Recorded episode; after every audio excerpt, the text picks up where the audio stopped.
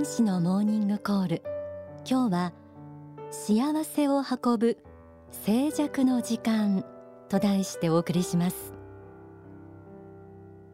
忙しい日常の中では心からくつろいでゆったりとした気持ちで過ごす時間なかなか取れないものですよね。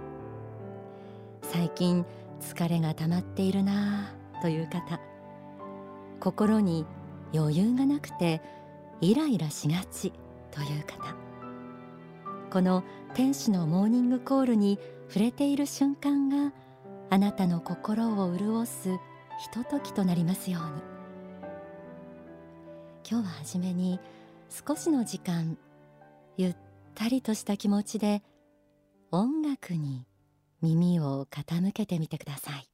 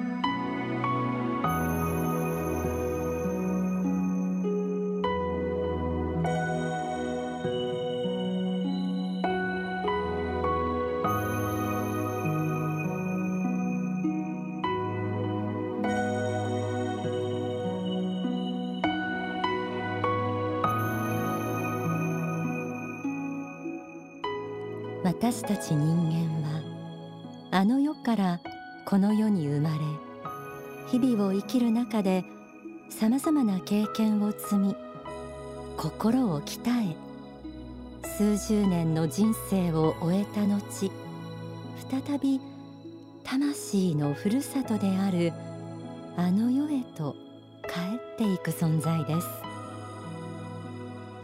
忙しい日常の中にあっても美しい音楽や景色に心を預けてみると自然と心の波立ちが静まり安らかな気持ちになります。不思議ですよね。この不思議の秘密は霊的な事実にあるようです。書籍悟りに至る道にはこうあります。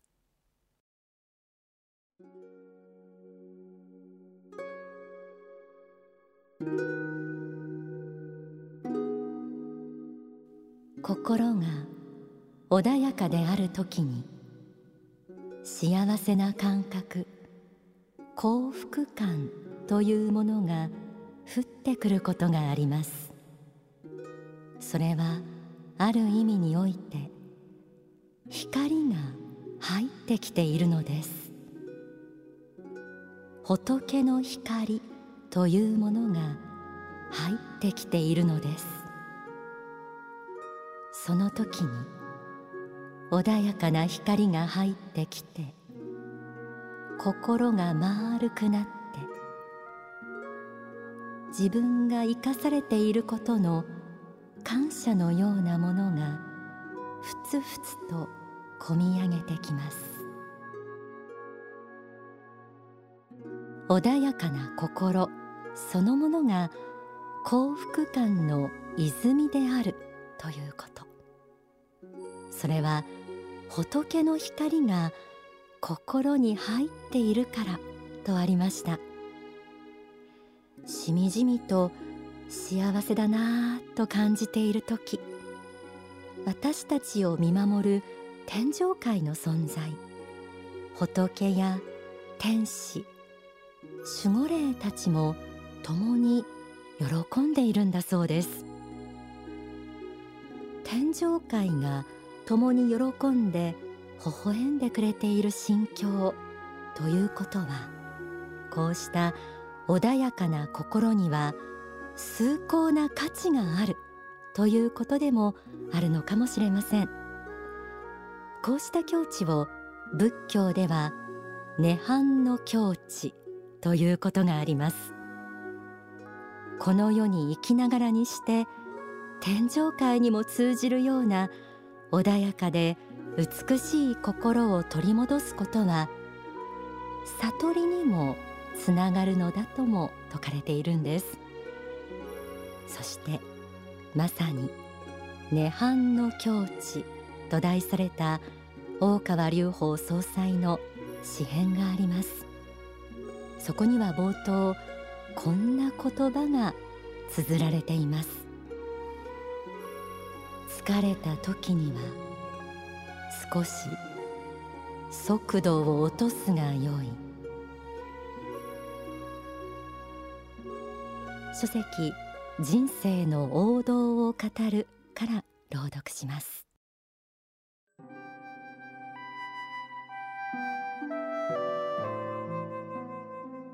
皆さんに平成心を語るにあたって極めて大事なことを一つ述べておきたいのです。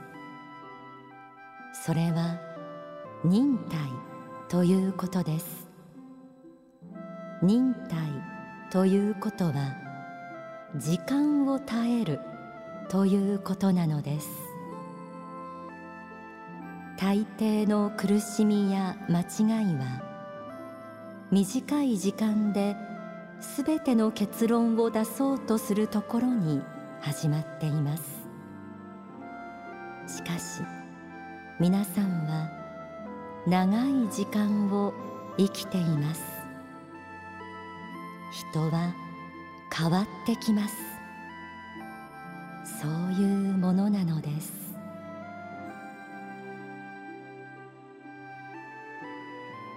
はっとされた方もいらっしゃるでしょうか。苦しみのもとは短い時間ですべての結論を出そうとするところに始まるとありました。忍耐。言い換えれば焦るな。ということではないでしょうか。つい目先のことばかりにとらわれて焦ったりイライラしたり不安な気持ちで心がいっぱいになってしまいがちなのが私たちの日常です。特に疲れが溜まっている時にはなおさらです。焦っている時そこに幸福感はありません。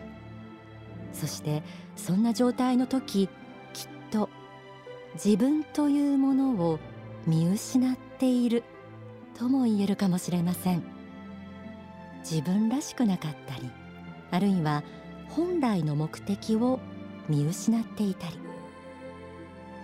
そんな時は少し速度を落としてもいいんだよ。この仏の言葉を思い出してください。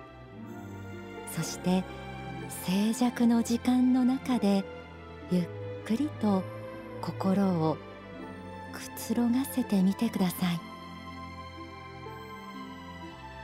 心の波立ちが静まることでたったそれだけで見えてくるものがきっとあるはずです。自分自身のこと。周りの人たちのこと。人生は一日一日の積み重ね。日常の中でほんの少しの時間でも静かで穏やかな心境を取り戻す時間を作り出すことができたらその一日が積み重なった人生全体もきっと温かな幸せに満ちたものになるのではないでしょうか。ではここで大川隆法総裁の説法をお聞きください。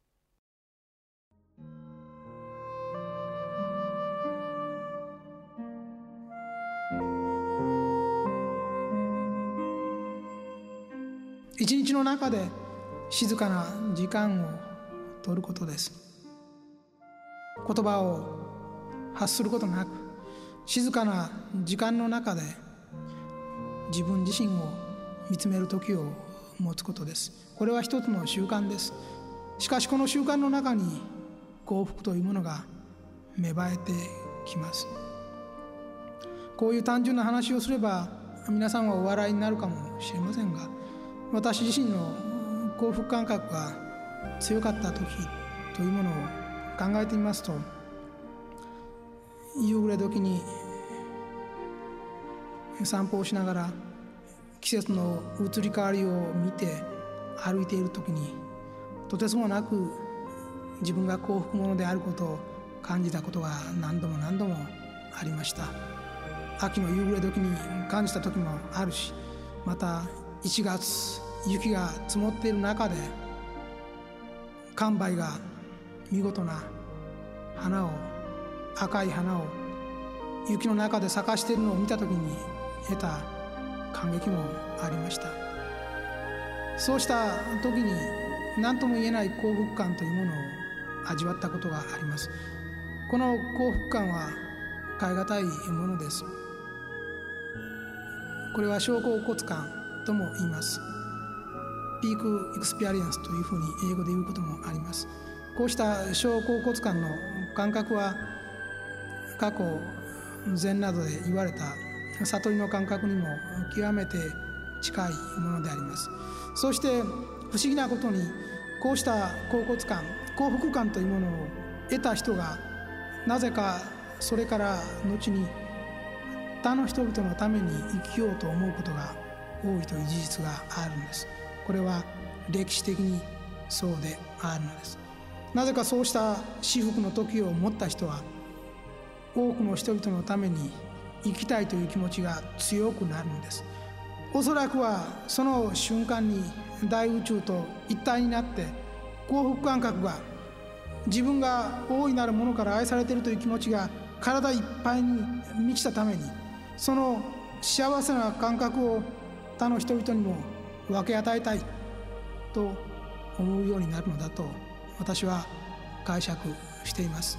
真に幸福になったことのある人間はその感覚を少しでも多くの人にお裾分けしたくなる。そういうふうになるものだと感じるのです。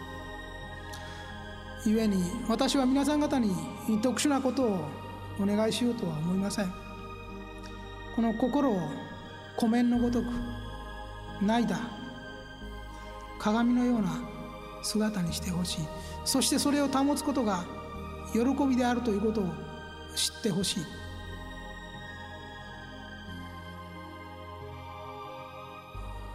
お聞きいただいた説法は書籍人生の王道を語るに収められています。一日の中でインターネットやテレビあるいはスマホから少し離れて自分自身の心をゆっくり見つめたり霊的な世界私たちを見守る優しい存在に心を向ける時間をぜひ大切にしていただきたいなと思います。静寂の時間を取ることによって得られる穏やかな境地それは本当の自分を取り戻す一つの悟りに似た境地。苦難の中で得る悟りとは違い地味なものですが日常の中でこそこうした境地に至る力もまた仏から私たちに与えられている力なんです。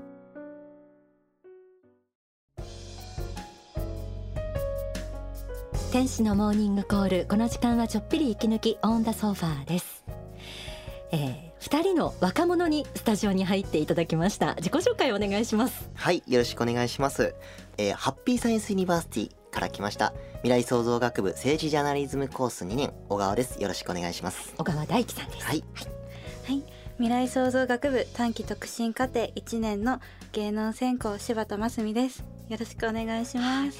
えー、小川大樹さんと柴田真澄さんにお越しいただいたのはお知らせがあるんですよねはい、はい、そうなんです。